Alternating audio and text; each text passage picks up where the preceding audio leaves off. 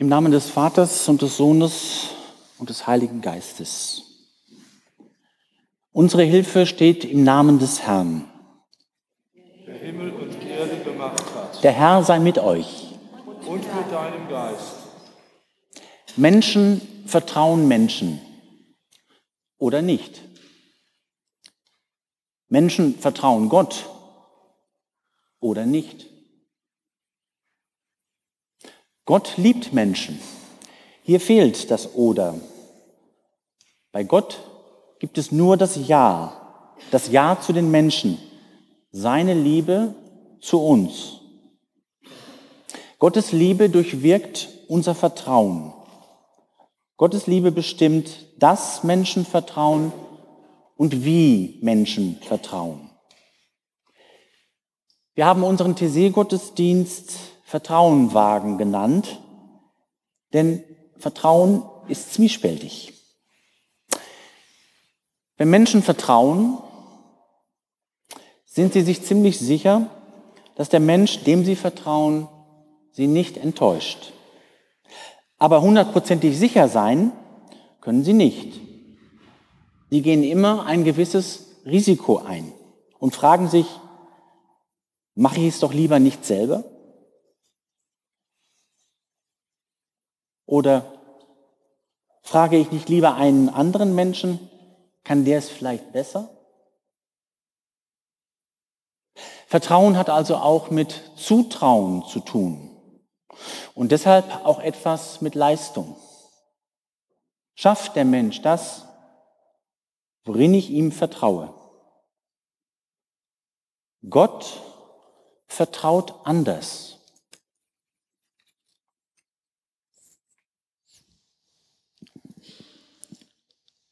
Lesung aus Lukas 7.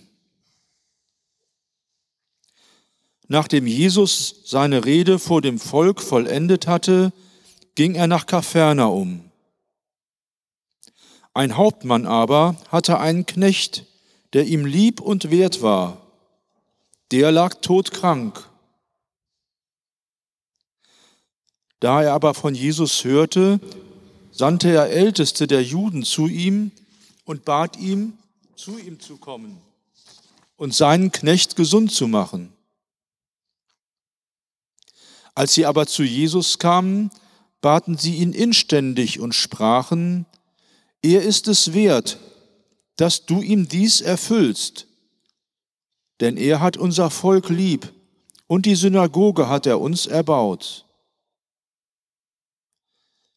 Da ging Jesus mit ihnen. Als er aber nicht mehr fern von dem Haus war, sandte der Hauptmann Freunde zu ihm und ließ ihm sagen, Ach Herr, bemühe dich nicht, ich bin nicht wert, dass du unter mein Dach gehst.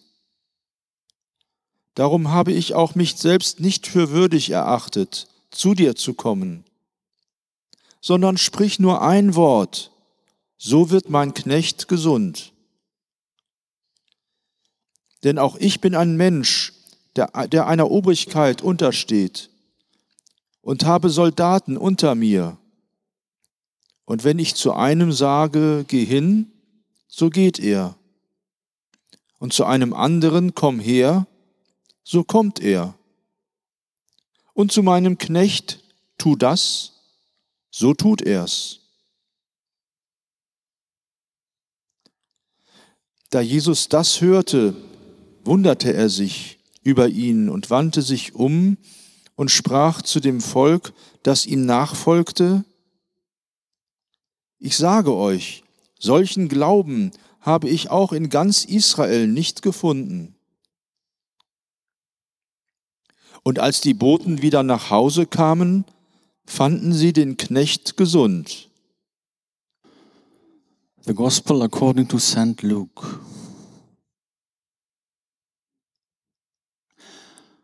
Now, when he had ended all his sayings in the audience of the people, he entered into Capernaum. And a certain centurion's servant, who was dear unto him, was sick and ready to die. And when he heard of Jesus, he sent unto him the elders of the Jews, beseeching him that he would come and heal his servant. And when they came to Jesus, they besought him instantly, saying that he was worthy, for whom he should do this. For he loveth our nation, and he has built us a synagogue. Then Jesus went with them.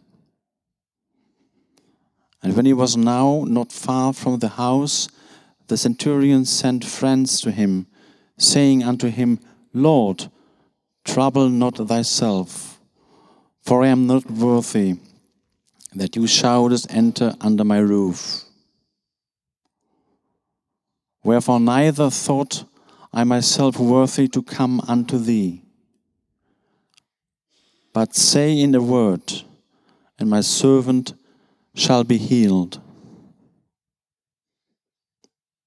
For I also am a man set under authority, having under me soldiers. And I say unto one, Go, and he goeth, and to another, Come, and he cometh, and to my servant, Do this, and he doth it.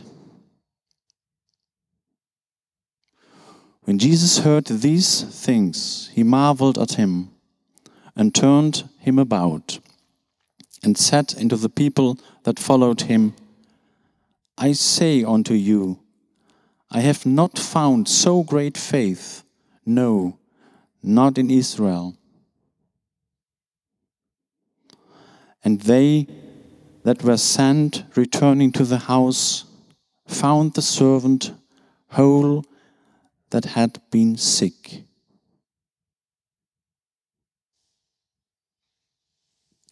In der Lesung eben haben wir von einer Begegnung gehört, in der sich Glaube und Vertrauen wie ein Schlüssel zum Heil und zur Heilung darstellen.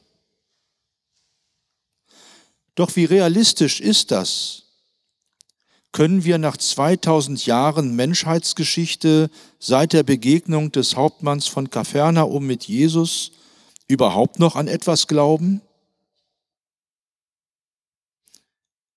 Wem oder was können wir noch vertrauen?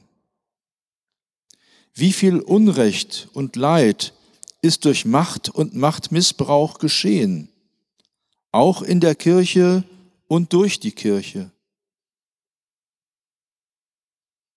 Und was habe ich erlebt, das mir das Vertrauen schwer macht?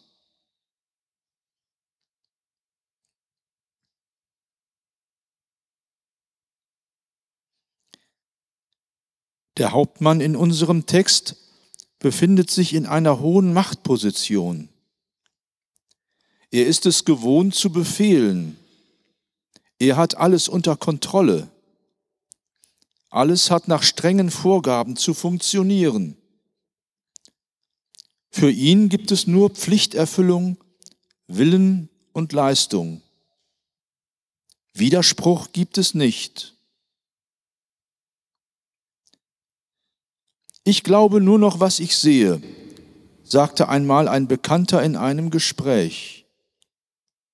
Ich vertraue nur noch mir selbst, meiner Kraft, meinem Wissen und dem, was ich schaffen kann, sagt ein anderer.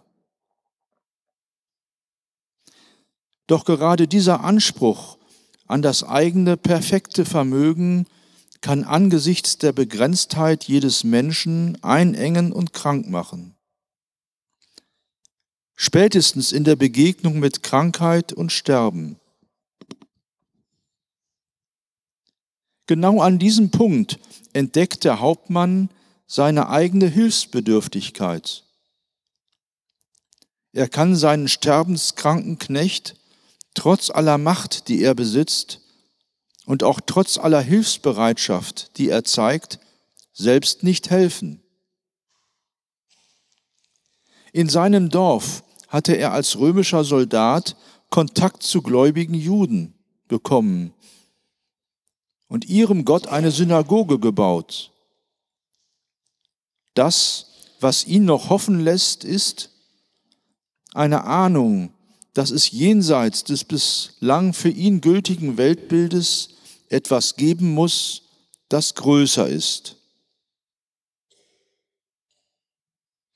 Wo gerate ich an Grenzen? Wo sehe ich meine Hilfsbedürftigkeit? Was lässt mich hoffen?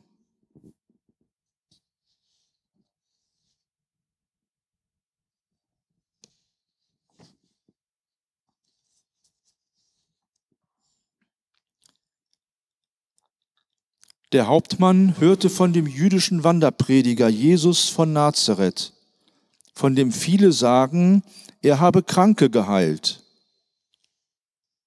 Als einer, der aus einem ganz anderen Kulturkreis kommt, hält er sich nicht für würdig, selbst zu Jesus zu gehen.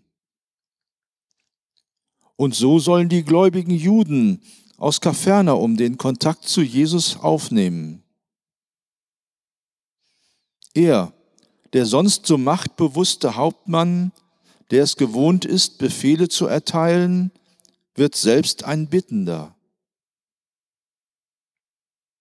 Wenn denn angesichts von Krankheit und Tod sich für seinen Knecht überhaupt noch etwas bessern soll, dann setzt er sein ganzes Vertrauen auf Jesus.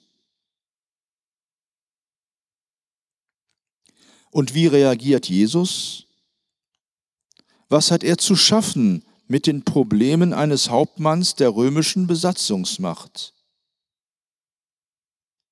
Den frommen Juden aus Kapernaum gelingt es, Jesus von dem Gottvertrauen dieses fremden Römers zu überzeugen. Noch auf dem Weg schickt der Bittende nochmal Freunde zu Jesus. Wenn doch Jesus nur dieses eine Wort des Heils spricht, so braucht der Gottesmann nicht in das Haus des unwürdigen Heiden zu kommen. Dieses tiefe Vertrauen, dieser demütige Glaube des Fremden rührt Jesus ganz tief an. Solchen Glauben, solches Vertrauen habe ich in Israel nicht gefunden. Der römische Hauptmann zeigt uns, wie durch Vertrauen Grenzen überwunden werden können.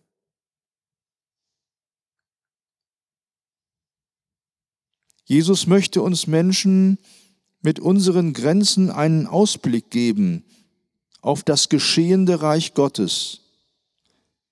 Diese Macht der Liebe, die größer ist als unser menschliches Vermögen und Wollen. Diese Macht will uns umgeben wie die Luft, die wir atmen. Und sie will uns annehmen, so wie wir sind, und uns ganz neu leben lassen. Jesus geht es um einen Lebenswandel im Vertrauen auf Gott. Fré Roger, der Gründer von Thésée, sprach immer wieder von einem Pilgerweg des Vertrauens auf der Erde. Er sagt, wozu bist du berufen? Stets neu das Wunder der Liebe zu entdecken, im täglichen Verzeihen, im Vertrauen des Herzens, im Blick voll Frieden, den wir auf die Menschen richten, die uns anvertraut sind. Was hindert uns noch, dieses Wagnis einzugehen, uns selbst auf dem Pilgerweg des Vertrauens zu machen. Amen.